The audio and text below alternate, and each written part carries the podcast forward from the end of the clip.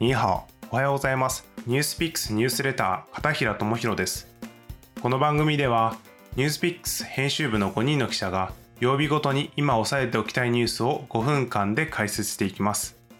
以前、メタバースの勉強も兼ねて、オキュラスクエスト2を購入したという話をしましたが、その後すっかり VR にハマってしまいました。えっと、ハマっているゲームソフトを一つご紹介します。えっと、 Eleven Table Tennis っていう卓球ゲームがあるんですけれども、あの、私、中学時代は卓球部だったんですが、このゲームは経験者の目から見ても超リアルです。卓球玉の回転とかスピード、あとラケットの微妙な角度で、それであの球がどう跳ね返されるのかまで完璧に再現しています。正直ちょっと VR を舐めていました。ここまでリアルに再現されると、自宅で卓球台なしで練習をして上達していける水準だと思います。VR の可能性を非常に感じるソフトでした。VR といえば皆さん気になるのが酔うという問題ですが、初めて使った時はちょっとだけ読みました。ただ2日目からはこのソフトでは慣れて全く問題ありませんでした。いくつかのソフトでちょっと遊んでみたんですけれども、その感覚だとこう自分の足を使って動いて、その動きを VR の機器が感知してゲーム内で反映するっていうタイプのソフトは酔いが全く感じません。一方で移動コントローラーで行うタイプのゲームはめちゃくちゃ読みました。多分自分の視界と動きっていうのはずれてしまうからだと思うんですけれども、酔うかどうかっていうのは正直ソフト次第っていうのが今の状況かと思います。またいろいろな使い方をしてみようと思います。コメントなど気になるとことおすすめなどありましたらぜひ教えてください。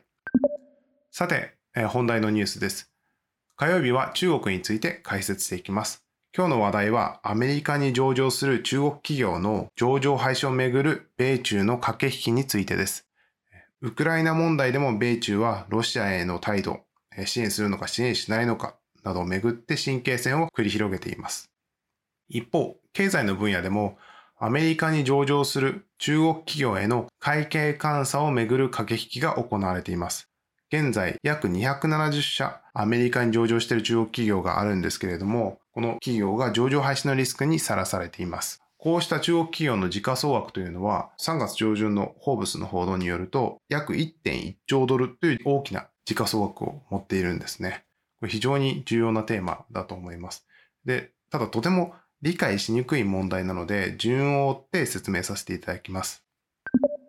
皆さん、中国版スタバと呼ばれて急成長していた鹿のマークのラッキンコーヒーっていう中国のコーヒーチェーンを覚えていらっしゃいますでしょうか？2020年4月に粉飾決算が告発されて6月に上場が廃止された企業です。その年の12月にこの問題が引き金になってアメリカで外国企業説明責任法という法律が成立しました。アメリカで上場している企業に外国政府の支配下にないことを証明するということやアメリカ当局による会計監査状況の検査を義務付けるという法律です。企業は発表した財務諸表に嘘や誤りがないかどうか監査法人にお金を払い監査してもらいます。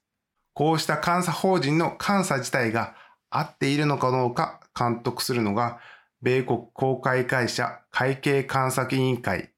PCAOB という組織です。この PCAOB を傘下に持っているのが SEC 米国証券取引委員会です。フォーブスの報道によると、この SEC の委員長、ゲイリー・ゲンスラー氏は、これまで50以上の国や地域が検査に協力したが、中国と香港はこれに反発していると批判しています。中国の成長をアメリカの証券市場に取り込みたいという思惑から、アメリカはこれまでこの検査ができないままでも上場を認めてきてしまったわけです。今回、外国企業説明責任法が成立したことで、これまで曖昧にしてきたこの検査について曖昧にはできなくなってしまいました。ただ上場廃止には猶予があって3年連続で検査を拒否すると取引が禁止されるという内容です。アメリカで上場している中国企業は2023年から2024年にこの規定に抵触し取引が停止される恐れがあります。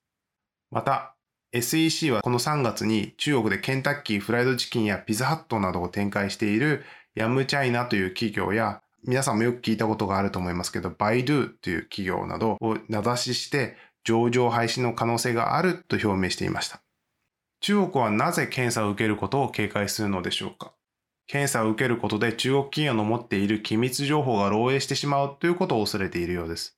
中国とアメリカ、歩み寄りは不可能か、上場廃止は不可避かと思われていたのですが、4月2日、事態は大きく動きました。中国証券監督管理委員会は、海外上場に関する機密保持規則について、改正案のパブリックコメントを行いました。これまでこの規則には、立ち入り検査は我が国の管理監督機関をメインにする、もしくは我が国の規制当局の検査結果に依拠する必要があると表記されていました。この文言を今回削除しました。人民日報によると、証券管理監督委員会は、共同検査など外国との規制協力を助け、グローバルな投資家の利益を共同して守ることにつながるとしています。要するに中国がアメリカの要求に譲歩した格好です。中国としても中国企業がアメリカから投資を受けられなくなることは避けたかったのだと思われます。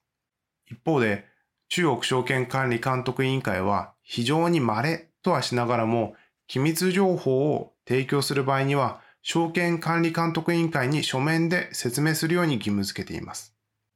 SEC 側は中国当局との話し合いを続けているっていう旨のコメントを CNBC の取材に答えているんですけれども、この規則改正への評価はまだ表明してないのでちょっとはっきりとしていません。ただ、ブルームバーグが3月29日に行った SEC のゲンスラー委員長へのインタビューでは、中国企業について、米国の検査を完全に守った時のみ取引継続が認められるということを示唆したそうです。この一部の機密情報を隠す権限を残した状態っていうのをアメリカの SEC が完全と捉えられるのかどうなのか不透明さは残ります。